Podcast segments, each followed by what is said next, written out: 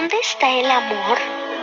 Unos dicen que el amor está en los ojos, aunque también por los oídos se enamora. Puede ser que el amor se encuentre en la nariz. Yo he visto que las personas aman con las manos y también se ama con la boca. La gente siempre pone el amor en el corazón, aunque mi abuelita dice que el amor está en la panza y conozco a alguien que dice que el amor está en la cabeza.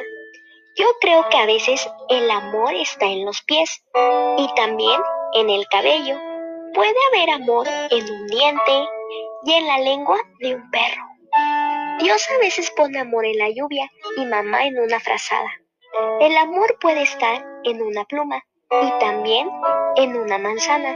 Hay personas que están tristes o enojadas porque dicen que no han encontrado el amor. Yo pienso que el amor está en todos lados, pero solo lo vemos cuando cambia de manos.